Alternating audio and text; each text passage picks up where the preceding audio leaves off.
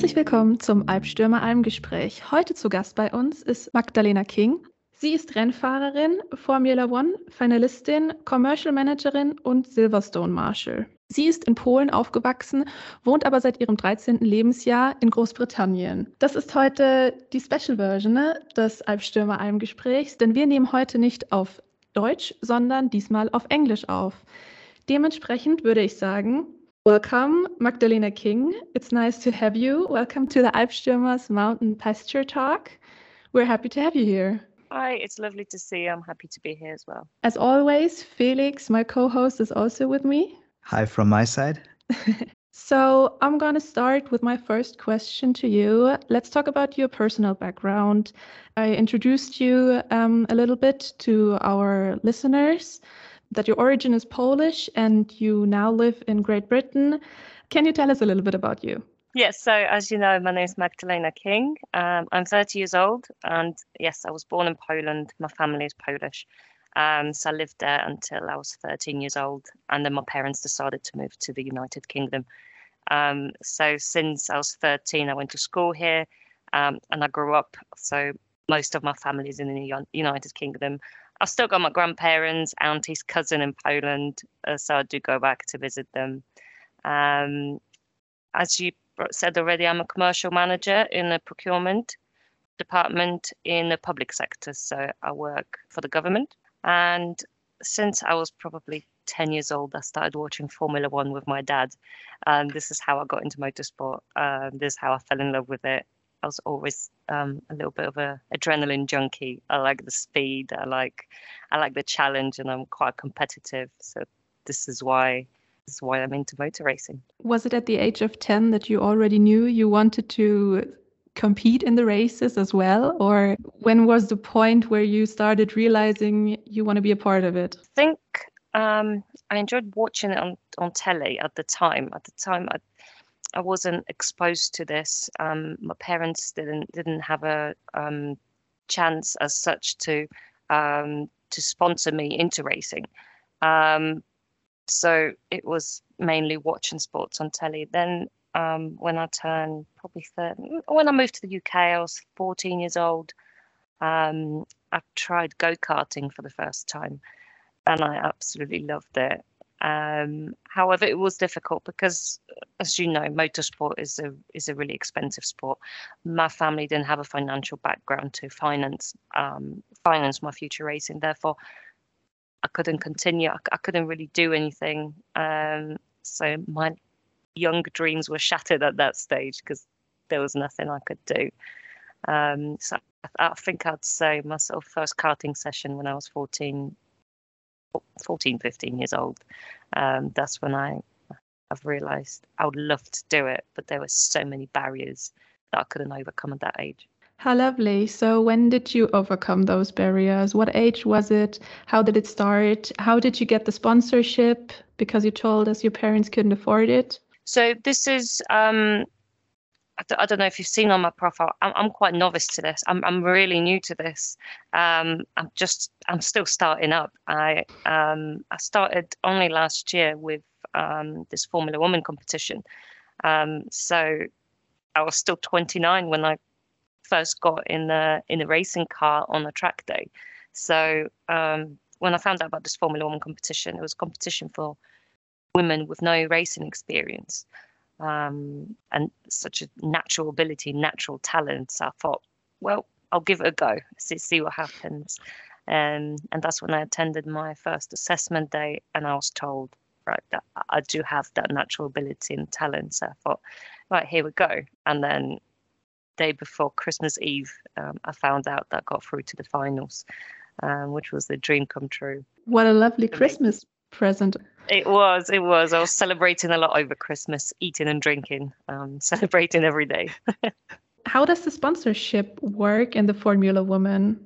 So, um, in the competition itself, um, f- for the winners of the competition, the sponsorship wasn't required as the the prize, the um, the seat in the McLaren GT4, it was a sponsored seat already. So um, the drivers didn't need to secure their own sponsorship. The seat was already this was a prize to win a sponsored seat. Um, finalists like me, we were responsible for securing our own sponsorships if we wanted to go on track days, um, do some races to prepare for the finals. So it was up to myself um, to find a sponsorship or funding it from my own pocket. It is very, very difficult, I think, for any driver to find a sponsorship. And I think it's especially harder for women um, my age. Um, I, I might not be old, but from for the world of motor racing, I am. Um, you, you see children starting in go karts, and this is when they start getting the results. This is how they can show this is my portfolio of racing. This is what I've achieved, and it might give them an opportunity to to, to get those sponsors. For me, as a, a novice, a new driver, it is really really hard um, to raise anything to, to get a sponsor on my side to show them that okay this is what i want to do this is what i need um, this is what i can offer you so it is very very difficult Actually, I don't want to imagine how hard it is. It's a full time job, I would say. Looking for sponsors is a full time job. Did you work with an agency for uh, looking for sponsors, or did you do it all by yourself? I was doing it all by myself. Um, so I was working obviously full time, um, trying to prepare for the finals. Um, to you know, going to the gym. Um, I got myself a simulator for home as well, so to do training in the evenings, and then in between late at night, I've been trying to draft emails um, or like a prospectus pack t- to send to any any local any local companies or um, any companies involved in racing if, to see if, if they would be interested um, in sponsoring me. However, because the competition was so niche and it was a competition and the the potential sponsors didn't know what they're getting out of it because they don't know if I'm going to win or not. So they're gambling their money away. Um, so yeah, it definitely was really hard. Did you go into racing, or have you been interested in racing because of an of a love for sports cars in general, or do you separate that passion from racing? No one ever asked me that question. Quite difficult to answer. I think I could race anything. I would race a truck if I could. So I don't think it matters I think it's more the competitiveness and the speed and the challenge. I, I like racing and be competitive, whether it's a super fast car or if it's a little road car. I don't mind what it is as long as it's got four wheels. I'll race it. So I don't think it's car specific. I think okay. it's more of a of a challenge and um, yeah, the competitiveness, the the adrenaline uh, pumping through, the, the heart rate going up. I think I think it's a little bit different to the cars itself. I'm like, once you're in the car, you don't really care about the outside world. You just look forward. And you just want to win in the end. I just want to win. I just want to race. Um, winning the, the journey to motorsport is so long that to even be able to race, it's already a long journey. It's so hard to get a seat in any series, whether it's a just one off race or it's a full season, it is really hard to get it. In the end, it's all down to money. Motorsport mm. is all about money, basically. What are your biggest sponsors or your current sponsors?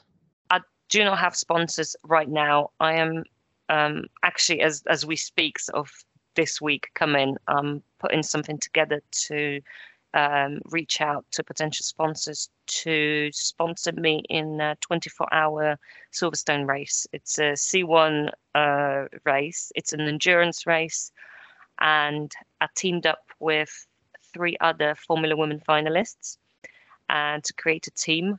Um, so there'll be four of us, and we want to do a 24 hour race. I've never done anything so big. It's a it's a demanding it's a demanding race. Um, physically, mentally. So my plan sort of for after our chat and the next sort of week or two is to put together a pack and go out to potential sponsors and tell them um, what I need. Um, so if you ask me the same question next month, I might be able to tell you who my sponsors are. But um, oh, hopefully, I, I, will. They will agree to to work with me Um, but this this is sort of my ne- my next challenge um, to get sponsors for that race because uh, I think I think it's it, it, will be quite an interesting race. There's quite a lot of cars um, on the grid, sometimes up to 60, um, and yeah, you go around for 24 hours. So I think that that's something that's going to be really interesting. How long would one stint be for a driver? I've been, I don't know. Um, we have not planned that far ahead yet. I think we first baby steps. We tried to get funding, uh, make sure everything's in order. I think this is something we'd probably decide day before. But if you think about it, um, no longer than an hour, I would say. Um, you know, professional drivers, Formula One drivers, they do max two-hour races. Um, they don't race more than two hours normally, and that is draining. And they get really, t- and they are pro athlete. Um, so for a little driver like me with not as much experience, I think an hour would be pushing it. Um, so then you obviously rotate, and during 24 hours you get a little nap, go to sleep for a bit, you know, eat something, stretch your legs, and, and carry on. So I'd, I would say probably 40 minutes to an hour. How do you prepare for that? Because I mean, it's so demanding physically and mentally. Like, how, what do you do? Do you prepare um, especially for that in a different way, or is it the same the same training routine as always? Um, so, like I said, I've never done this before. However, I've researched and I've already planned how I'm going to prepare for this. So, building up from now on, yeah, training routine, go to the gym, make sure you keep fit, you eat healthy, probably drop a little weight just before as well, so you're a little bit lighter. Um, I think maybe let's say two, three weeks before, um, you have to start you, you train a little bit differently because you have to prepare your body staying pretty much alert and awake for 24 hours. So maybe later nights um, I, am planning to do my simulator for longer hours. I, I normally would do 20 minutes on the simulator in one go. Then i'll go have a drink eat something and sometimes i would go back. I think when I'll be preparing for it just before, I'll do actually hour long stints um, on the sim at one in the morning. Just go there, um, do it, go to sleep, maybe set my alarm for three hours later, do a few laps again. So then sort of you, you prepare your body to stay alert um, after not sleeping for too long. I think that that is the way to do it. And obviously, nutrition is quite important as well because if you eat healthy and you train, your body is I don't know how to say it. It's um, grateful to you and will do mm-hmm. what you want your body to do. Okay, that sounds really demanding for your body. Mm. And I think it sounds really interesting, but it makes a lot of sense because you have to have a routine to be prepared. And I think it's super special to eat, prepare, mentally prepare, do a racing, uh, like a test racing, I'm gonna yeah. say, and then sleep. And then after a few hours, you just repeat, repeat, repeat, like day and night. I think it's uh, really special. It's gonna be demanding, and I know it, but I love a challenge. I love to step outside my comfort zone. This is when I thrive, thrive the most. I've realized that only within the last year, since I started Formula Woman, I've realized I love it. I love to be out of my comfort zone. When I'm when I'm just comfortable, I'm not happy. I have to step out and do something different. Yeah. Is it the adrenaline that kicks in that moment? I think so. I've been trying to work out what is it, but I think it's that adrenaline, yeah. Yeah, I do understand that. I get that too. So, can you tell us a little more about your normal training routine? Like, how often do you go to the gym? How often do you um, prepare yourself on the actual track? How often do you do the simulator? Um, can you tell us a little bit more about that? Yeah, so I I would normally go to the gym about four times a week, um, sometimes three times a week. Depends how I feel um, and how life works as well. But I try to go for my plan is um, spread um, for four days, um, and then I've got enough time to do cardio, upper body, lower body, and core because core is very important because um, you sort of with the G force and you know you just pushed around in the corners, it, you have to be strong. Um, I tried to do um, neck training um, mainly at home. My, my, gym doesn't really provide a good equipment for any neck training, so I tried to do it at home. Um, I, I, put a helmet on and I use the um, those elastic bands, and I get my husband to pull me from side to side, pretty much. so it does work. Um, and just to do any other neck training. Um, but yeah, I think weights. I, I, I do weights mainly, and I also attend classes for fun. Sometimes when I when you've got days when you don't feel like working out or pushing, um, I go to do a class because when someone's shouting at you, you, you feel like you're going to do that extra rep. You're going to work that extra bit harder because people are watching you. So um, I'll definitely recommend that if you feel like a little bit lazy on the day, just go and, and do a class. Is it the competition thing again, I guess? Uh, probably. good point. Good point. I never thought about it that way, but I think now I can I can see what, where you're coming from. Yeah. and how often do you do the simulator? Oh, simulator.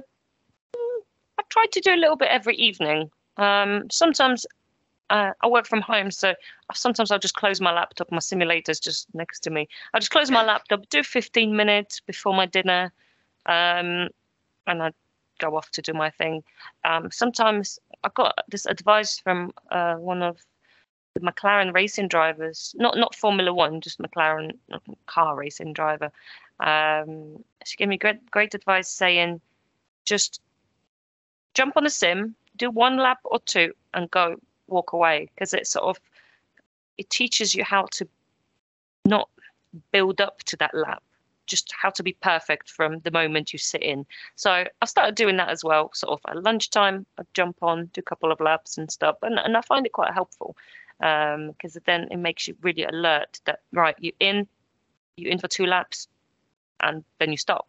So you have to pull that lap together. So um, but other than that, I would say sort of every evening for a little bit. Weekends, I um, do some sessions online with my friends. So we just all pick a circuit and we just race against each other, which is fun.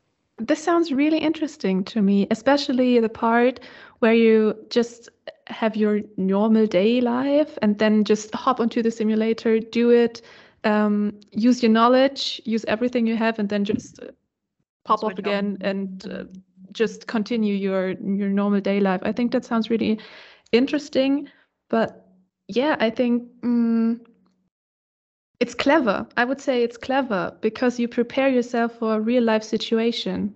Yeah, I, I think I think you're right. Um, I'm I'm trying to incorporate racing into my everyday life um, because one day I would love to do it full time. I would love to be able to not work and just race, but make sure I've got enough income from racing. So you know, they they say um, if you do what you love, you never have to work again. So basically, um, if if that was sustainable, I, I, would definitely do it full time.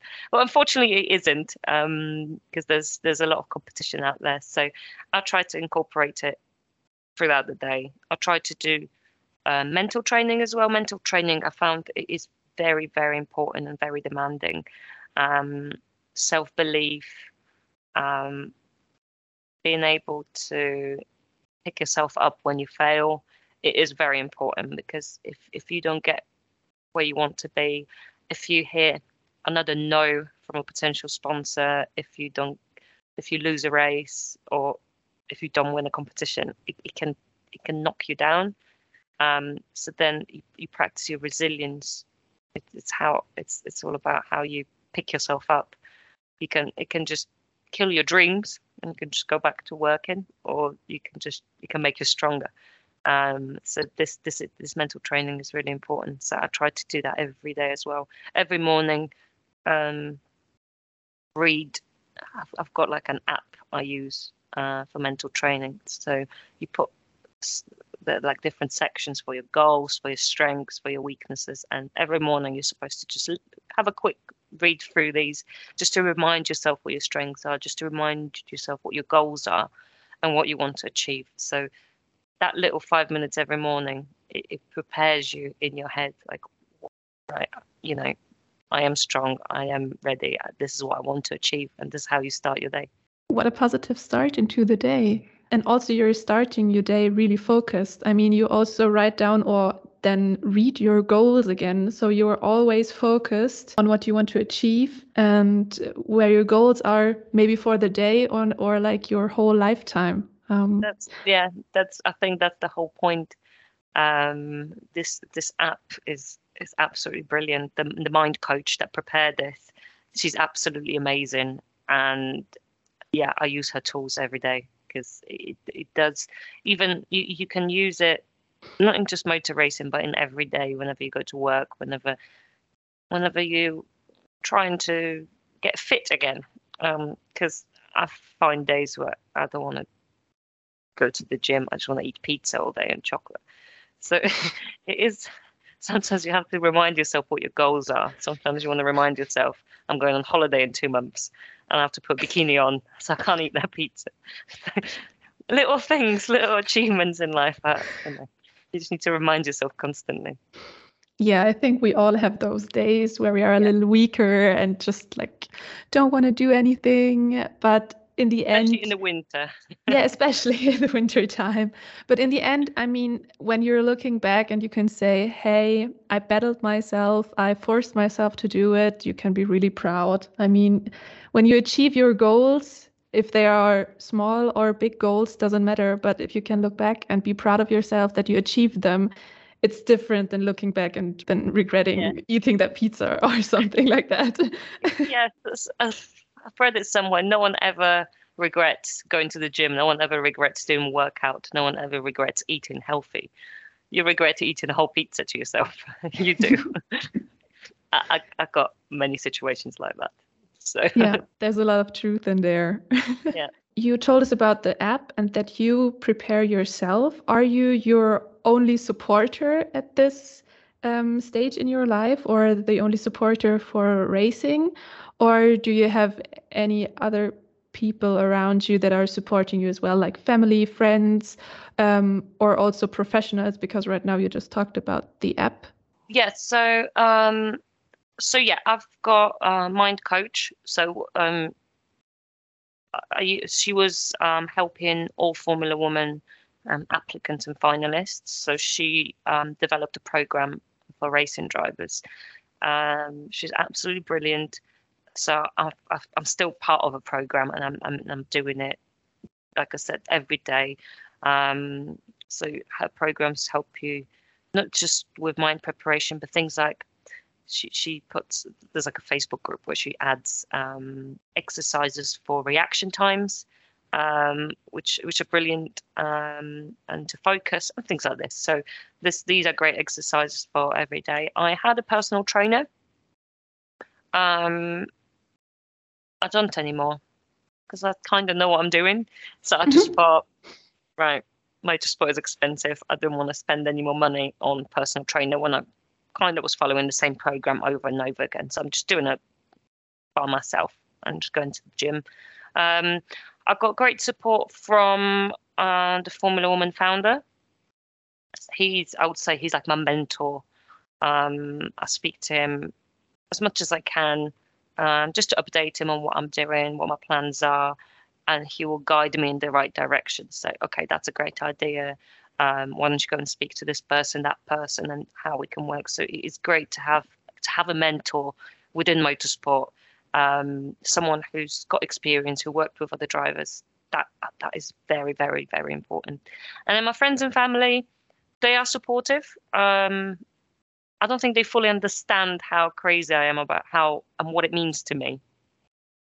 Because um, I'm very passionate about what I do, and when I go into it, I put my whole heart into it. And if things don't go my way, it, it, sort of when it hits me, it hits me hard. So they see me not just all motivated and doing. They see me at my worst as well when things go wrong, um, and they probably they see me suffer sometimes. So um, I don't think they fully understand how much it means to me, but they're very very supportive. They listen when I'm talking about racing. They probably have no idea what I'm talking about because my friends, they're not really into racing themselves. Um, but they're like, okay, and they smile, but but they're there. They're there for me. yeah. I'm really glad to hear that they're there for you, like your whole family, your friends, um, and also that you got the support right there, not only from them, but also at the professional stage. We talked a lot about preparing um, right now. I now want to know from you are there certain races in which you have to compete in, or do you or can you decide by your own? I decide on my own because I am not part of any specific club. I'm not part of any specific racing series. So at the moment, at this stage of of my journey, I would I'm happy to do any races. So at the moment, so my very first big step would be that 24 hour race. Um, there are opportunities to do single races here and there, um, but there are also opportunities where I could go and race for the whole season with a specific series. Um, I found out actually yesterday that there is a seat available which I could go for, but it means finding a big sponsor, and that means doing it in like a week or two, which is pretty much impossible. um, so the opportunities are there, but like I said, it's all about budget and finances.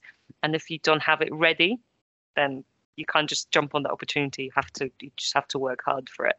Um, so yeah, it is my choice. I can do what I want. Um, I'm not a, I'm not a famous F1 driver where I'm being tied up by any contracts. Um, I'm just free to do whatever I want, and, and I'm, I'm quite open uh, to any opportunity.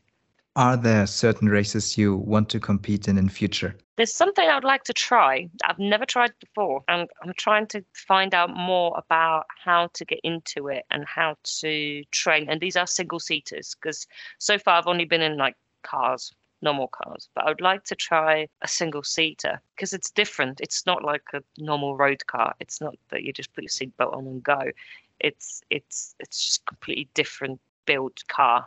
So I would like to find out a little bit more. There are team teams in the UK that probably offer coaching or driver development programs.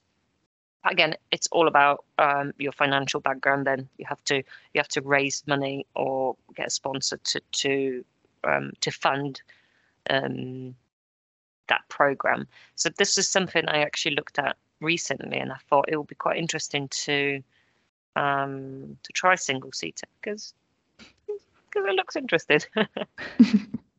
so I think it's really important to have these goals as well, to have the dreams um, to try a single seater.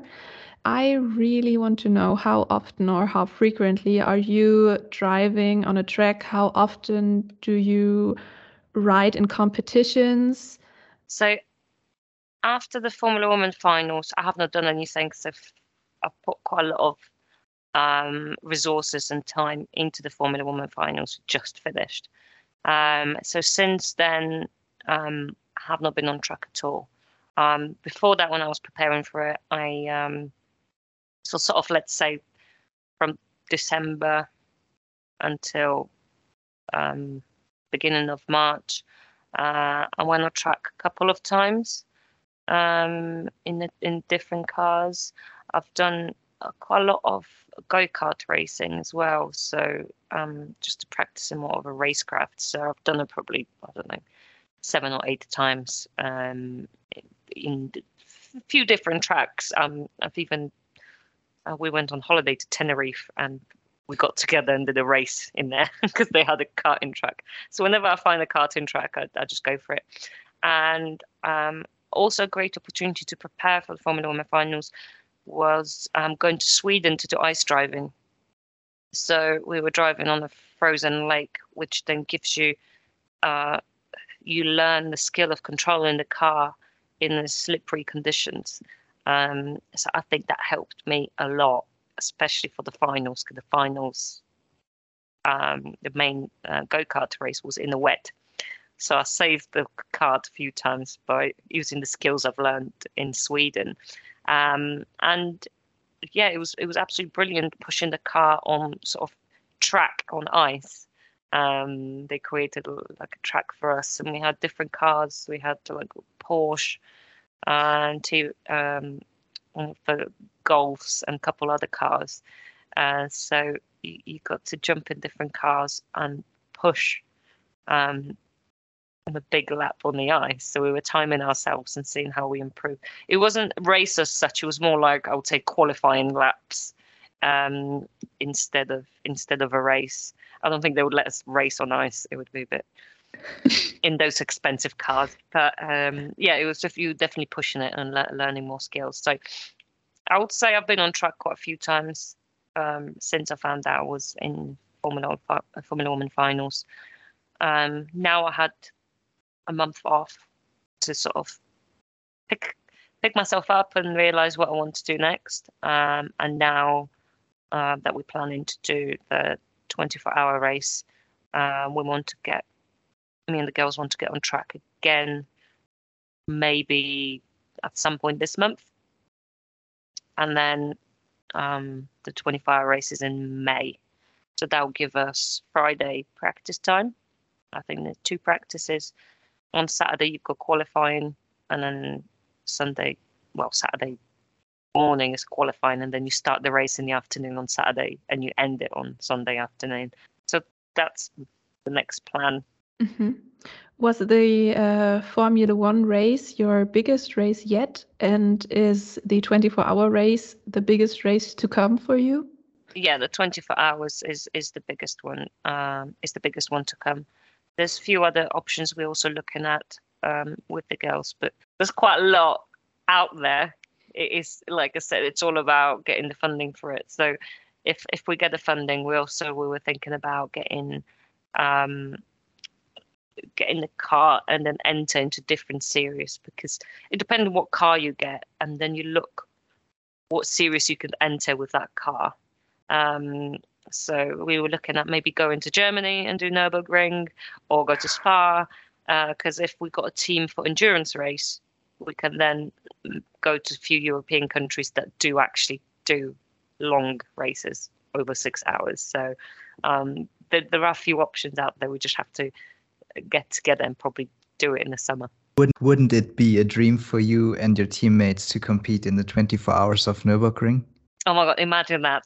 That That's like dreaming high. But we would love that. We would absolutely love that. Um, yeah. yeah, definitely. Is, is that legendary track known as the most difficult one in the world, also in Great Britain, or um, is the legend about the ring no, all just a is. German thing? No, it is. Like every person who loves motor racing, they know Nürburgring and they know th- that's where you go.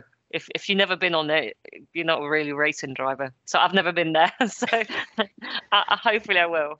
I, I really I really want want to. You know, it's on my bucket list. I want to tick it off. Uh, but yeah, definitely, it's famous for for everyone. Do you ever get intimidated by your competitors or their cars or their whole racing team? Yeah, I don't get intimidated. I don't. I don't let the big scary boys scare me. we don't do that. no, I don't. Yeah, I just ignore everyone around me. When I'm in the zone, I put music on and I just ignore people.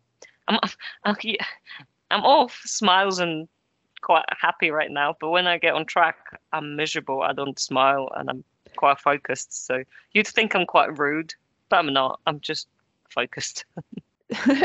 so instead of getting intimidated by the big boys, you try to be the big boy. yeah, in my head, yeah. Yeah. but I'm I'm still I'm trying to be calm, but you know, I'm, I'm I don't want to get big headed. I know I'm not. Uh, I'm there's loads of better drivers than me out there. I'm I'm new to this, um, but I try not to let it get in my head. I mean, it's not going to help me with anything. It's not going to do anything good. So might as well just block it and ignore it it's impressive that you can just like set it aside and just be like no i don't have fears. I don't get intimidated. I don't give a i just don't think about it. If you start thinking about something it will play in your head. So if you don't think about it then it doesn't bother you. There's only that much space you've got in your brain to think. If you fill it up with other stuff the important stuff you don't have space for the meaningless other people. Yeah you're it's right. just, it's just you and your car and the other people you just want to leave them behind you so, what are your thoughts about the status quo of motorsports in general? Um, so, I think right now there's a lot to be done um, still. I feel like motorsport is moving it wants to move in the right direction, but it doesn't happen as quickly as we would want to. I think there is more and more, how to say it in a nice, politically correct way. Um, motor racing is getting focused more on the money and instead of searching for the talent, the right mm. talent. Um, I think a lot of series are now fo- saying they're focusing more on equal opportunities for women, uh, for people of color, for people with disabilities um, or different beliefs. Um, however, I still think this is way too slow.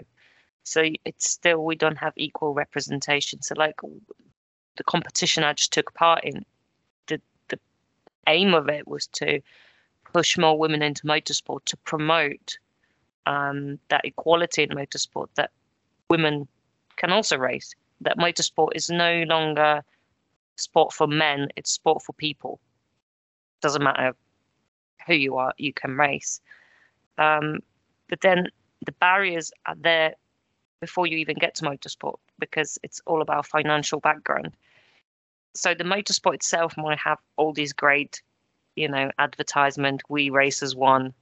Uh, we do this. Um, but to even enter motorsport, this is where I think motorsport should take a step back and say, right, what can we do to fund those young people? What can we do to fund those women? What can we do to fund, you know, because once you're in the motorsport, you probably got the full package already. You have to have financial background to be there. You have to go. You've already went through all those stages. Motorsport need to do more at the earlier stages before people even manage to get um, into racing. So I think it sounds great. It looks great in the advertisement, um, but nothing's been done yet to help those with talent but without financial background to get into racing. So at the moment, you really don't like the path motorsport is going. it's. I mean, I I'm passionate about racing, and I understand. I know that people within motorsport they're passionate about the same things. Um, you've got the big, you've got obviously big formula races, um, GP2, GP3. You've got the European formulas. Um, you've got endurance championships and any I don't know DTM and things like that. Yeah, it's the racing is there, the passion is there, but there is it's just same thing happen over and over and over and over again. Every every year there's maybe one or two seats available, and usually a lot of drivers pay their way in uh, to get in there. So I, I want to see that changed. I don't know how. I don't have an idea how to do it. It's not for me to change it, I guess. What I can do is I can push more women into into motorsport to, to, to not just to race, but to do roles like mechanics, um, race, just to work in the race team. So I, yeah, I don't like where it's going now, and I hope it can be changed. I don't know how, but I hope someone can come up with an idea how to change it. So I see the two main problems in well, the first problem is the money and the sponsoring and the getting into the car uh, and the getting into the racing team or just into the racing in general. And the second problem is that this sport or your sport is a male dominated sport and yeah. you would really like to change this or you, yeah, you would like to see it change? I would love to see but when i see women in overalls eh, and or when i see a driver takes the helmet off and it's a woman it just makes my heart like all warm. You know i'm like yes you know another one made it. It's hard. It's hard when you're in a field of i don't know 30 cars and the only female then maybe one or two females. But that's what i want to see when when you put the helmet on you just driver it doesn't doesn't what's underneath there. That's what I want to see. And I, want to see more women interested in it. Not maybe even watching. Like I personally, I went to watch Formula One at Silverstone on my own a few times for the whole weekend, just me on my own.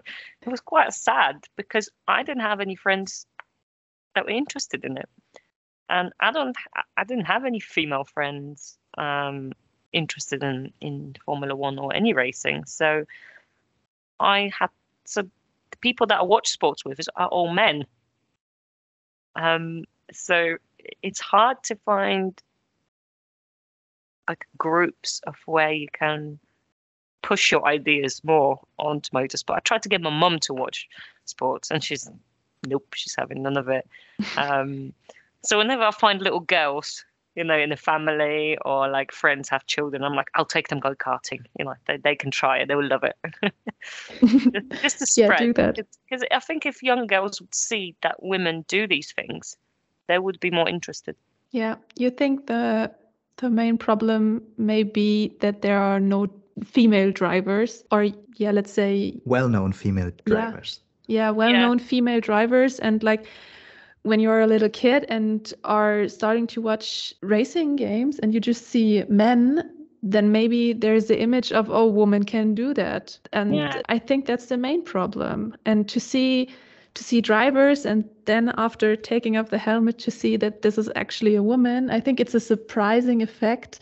But i would love to see or love to change it in not being surprising effect anymore and being a standard Yes. Exactly. It being a standard that it's not from a young age, there's absolutely nothing wrong with buying a car to a girl. You don't have to buy a doll.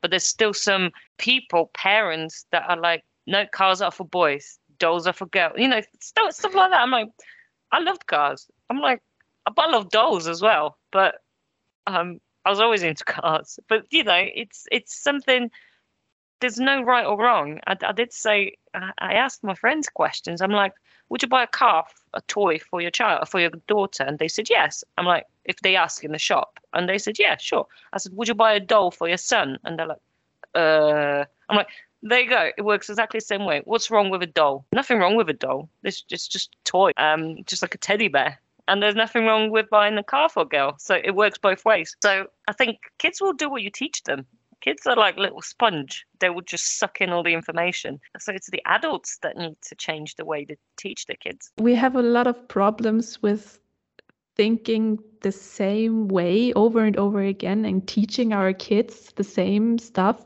But i think we are at a point in also the the uh, gener- uh, the generations at the moment and also the younger generations are taking a turn on all of that and we are getting more aware of changing society.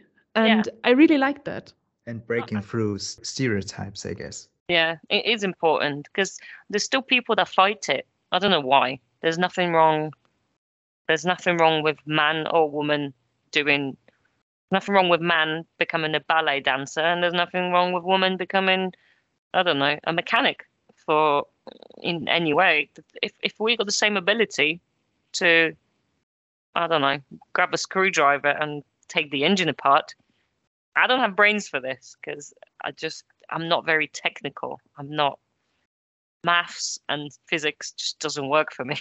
I wouldn't even know how to put stuff together. So um, but there are people that women, men that, that love it. So th- there's absolutely nothing wrong with that. In our whole lives, I think it's about doing the stuff that you love and that you're passionate about. And if it's driving a car as a woman or dancing on the ballet stage as a man, it doesn't matter when you're in the at the end of your life and look back and be are proud of yourself. I think that's the main thing. And why don't we teach that our kids? Why do we have to learn it during our lives? I mean, later it makes on, it yeah. yeah later on. I mean, it, it makes it so difficult for us in our lives to to get to know that we can do what we love. And I think it's really hard to get told by your parents that this is not possible. I think it's the exactly wrong way.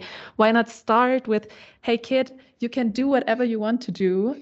Just fight for it, do what you love, and then you can be the best at it. I think yeah. that would be the right way. that is the right way because when you said being on the stage as a ballet dancer, the only people that will judge you as a child would be adults. And other children will never judge you if if if a boy comes up in a dress doing ballet at five years old, no one kids would not laugh. Kids will be like, go for it. It will be the adults that laugh. So yeah. And that's we the problem. the horrible ones. Kids are innocent. You can teach them whatever you want. yeah, I think we have to learn more from the kids than the kids have to learn from us. Yep, exactly. But nevertheless, do you think motorsport is still as cool as um, big broadcasters make us believe? Yeah. no doubt there.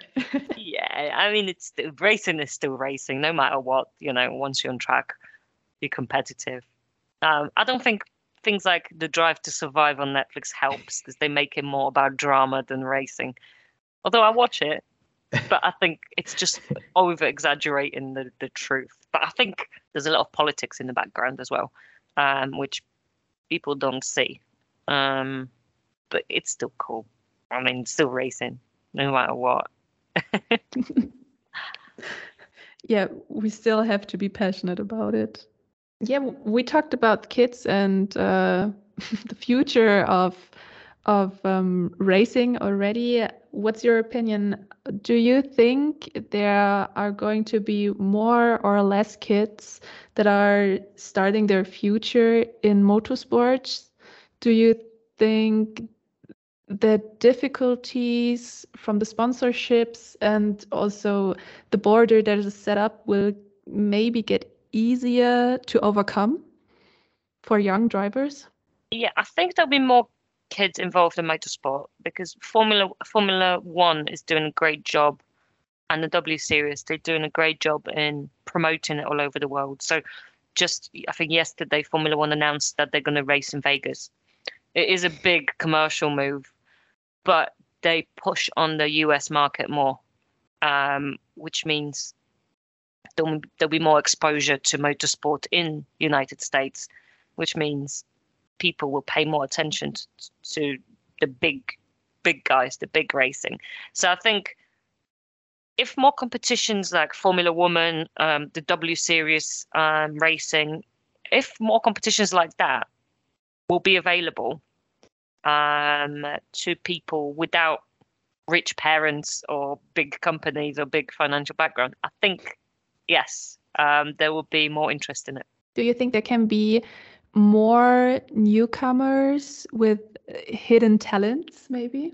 Yeah, it's just when do you discover the talent though? You have to, you've got hidden talent, but you have to practice it to bring it out of you. So uh, you you have to find a mechanism that will spot this talent somehow, pick it up, and make it like a diamond. You know, like a polish it. Mm-hmm. mm-hmm. How do you think can one recognize his or her own talent? I mean, maybe some people don't even recognize it. I'm biased. I would make it like a, you know, PE lessons at school, sports lessons at school when you're young. They should do take kids to go karting. Why not? OMG, that would be so cool. Just imagine, imagine doing all those boring lessons at school where you could actually do a school trip instead of going to the zoo and watch animals. I remember when I was in primary school, we had this day called Earth Day when they made us pick a rubbish from the village all day. yeah, I think it's really difficult for younger people. I think they don't really know what's going on. They're just like, why do I have to pick up the trash? Unbelievable. Yeah, why do you make me. me do that? Yeah. And uh, to be honest, I can understand because when you're in that age, you don't really know what's happening. You it's a day of yeah, they, kinda. Yeah, yeah, but they also don't explain why you do this. Like they do, no. like they explain it in like five seconds and or like five minutes, and then it's like, okay, we're doing this right now. But as a kid, you don't know what you're doing.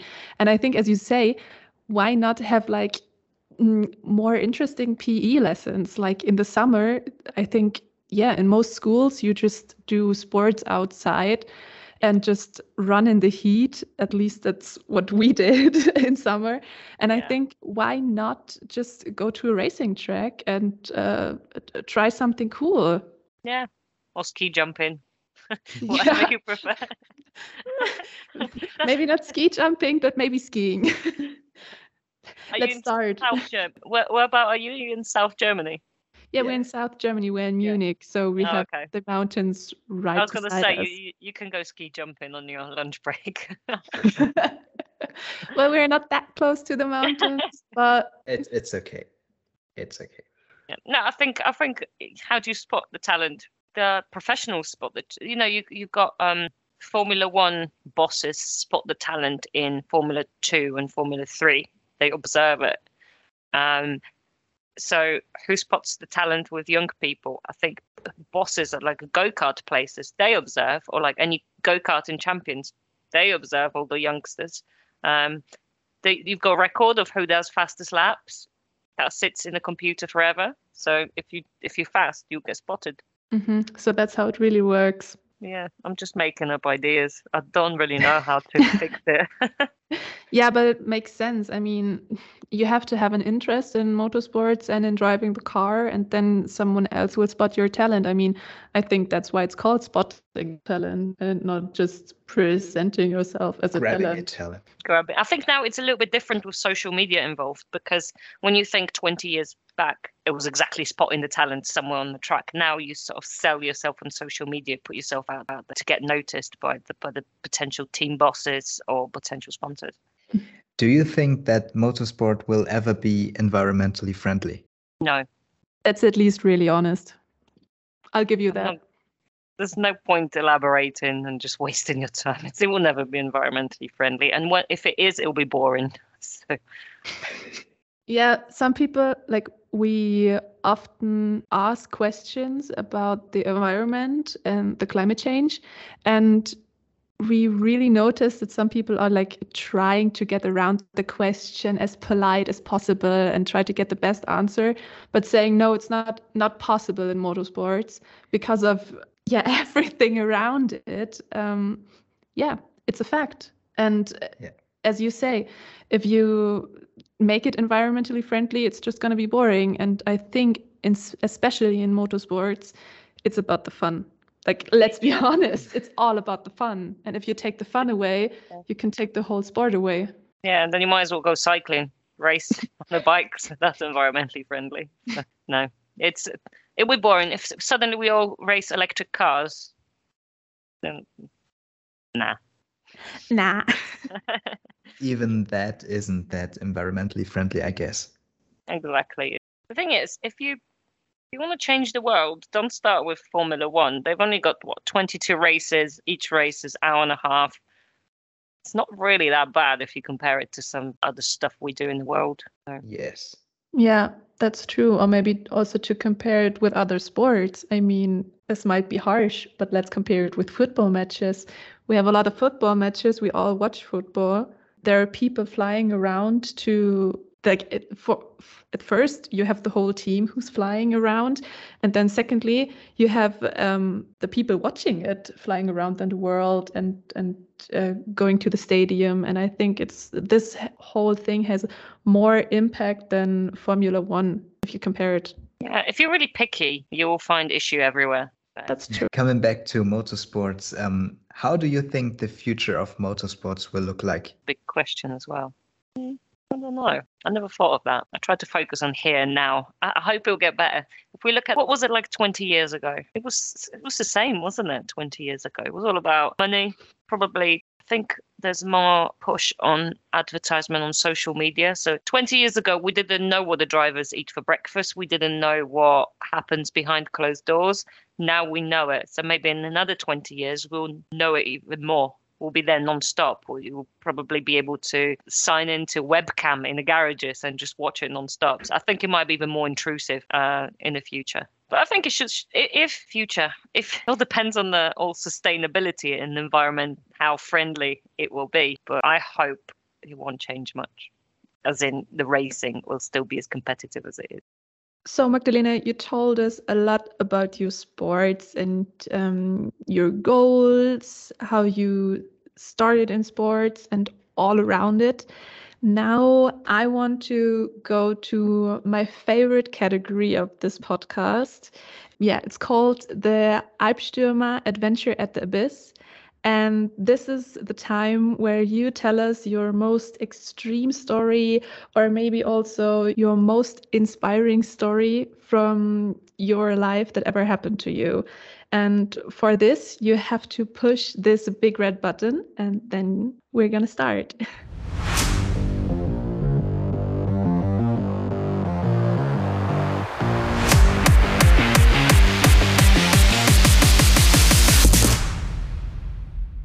Okay, so um, I think the most recent story, it might not be extreme, but something I would want to share and maybe give advice to um, others that are quite new to the sport. So in the Formula Woman finals, which only happened um, four weeks, three, four weeks ago. On the last lap, lap and a half of the race, I was going for P2, so the second position on the podium. We started, it was an endurance race, so four of us in the team. We started P7, so after a 100 minute race, um, going for P2 with two laps to go at the time. It was a pretty good good position. And then someone hit me uh, just the, in the braking zone. They hit me, and I lost two positions. So I dropped from P2 to um, P4. And at this point, I let emotions control me too much. And when you lose your focus, you start making mistakes. Um, even with a lap to go, you cannot lose your focus. You only you can start thinking about something else once you cross once you got the checkered flag.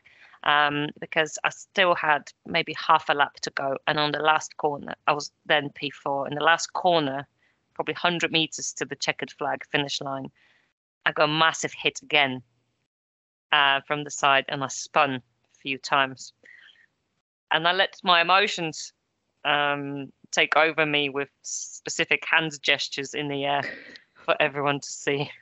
And um, I'm not very proud of that moment, but this I think this is something um, that when you start early and when you go into televised event, when you cover, there's loads of camera and TV coverage.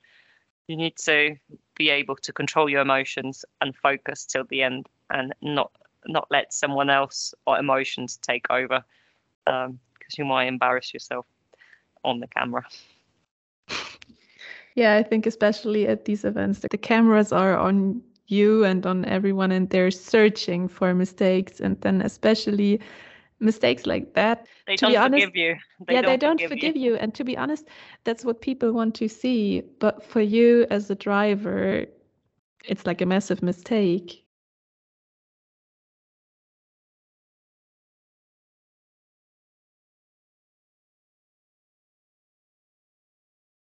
it's a mistake and then it will be remembered it's recorded somewhere where i might be embarrassed or i probably said at the same time with the microphones being nearby which probably a lot of people heard what i said. They clearly seen by my hands what i meant.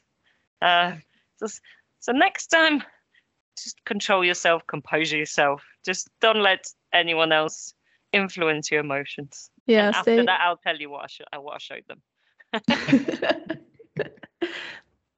yeah, staying focused all the time is, I guess, the main learning out of the story, and not yes, not ever losing it. Don't lose it until you cross the line, um, because even seconds before you cross the line, something can happen, and that's why you need to stay focused all the time. Uh, unfortunately, we're at the ending of the podcast episode right now, and at the end, um, we're always asking that that Alpstürmer's big question, the question that got us all here. So, what does sports mean to you? Do you mean motorsport any or sport. any sport? I think sport, especially motorsport for me, but sport to people uh, passionate about it is a way of life. It is not something you can switch off from and just do it on the side and forget about it. It's part of your life. It's part of you, and not for a day, two, or a year it is with you forever. So if you're passionate about something, if you're passionate about sport, it will be with you forever and it will be part of your life. It's what makes you the way you are. That's a beautiful ending.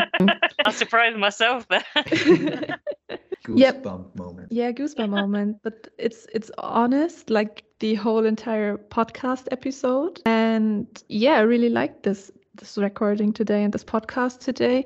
Thank you for being here. Thank you for talking with us. And yeah, we only wish you the best for your future. We hope all of your goals um, or dreams come true. We hope to see you again in a Porsche 911 RSR at Nürburgring Nordschleife. I'll see you there then. Thank you very much. It's been a pleasure. Yeah, the pleasure was on our side. Yes. Thank you.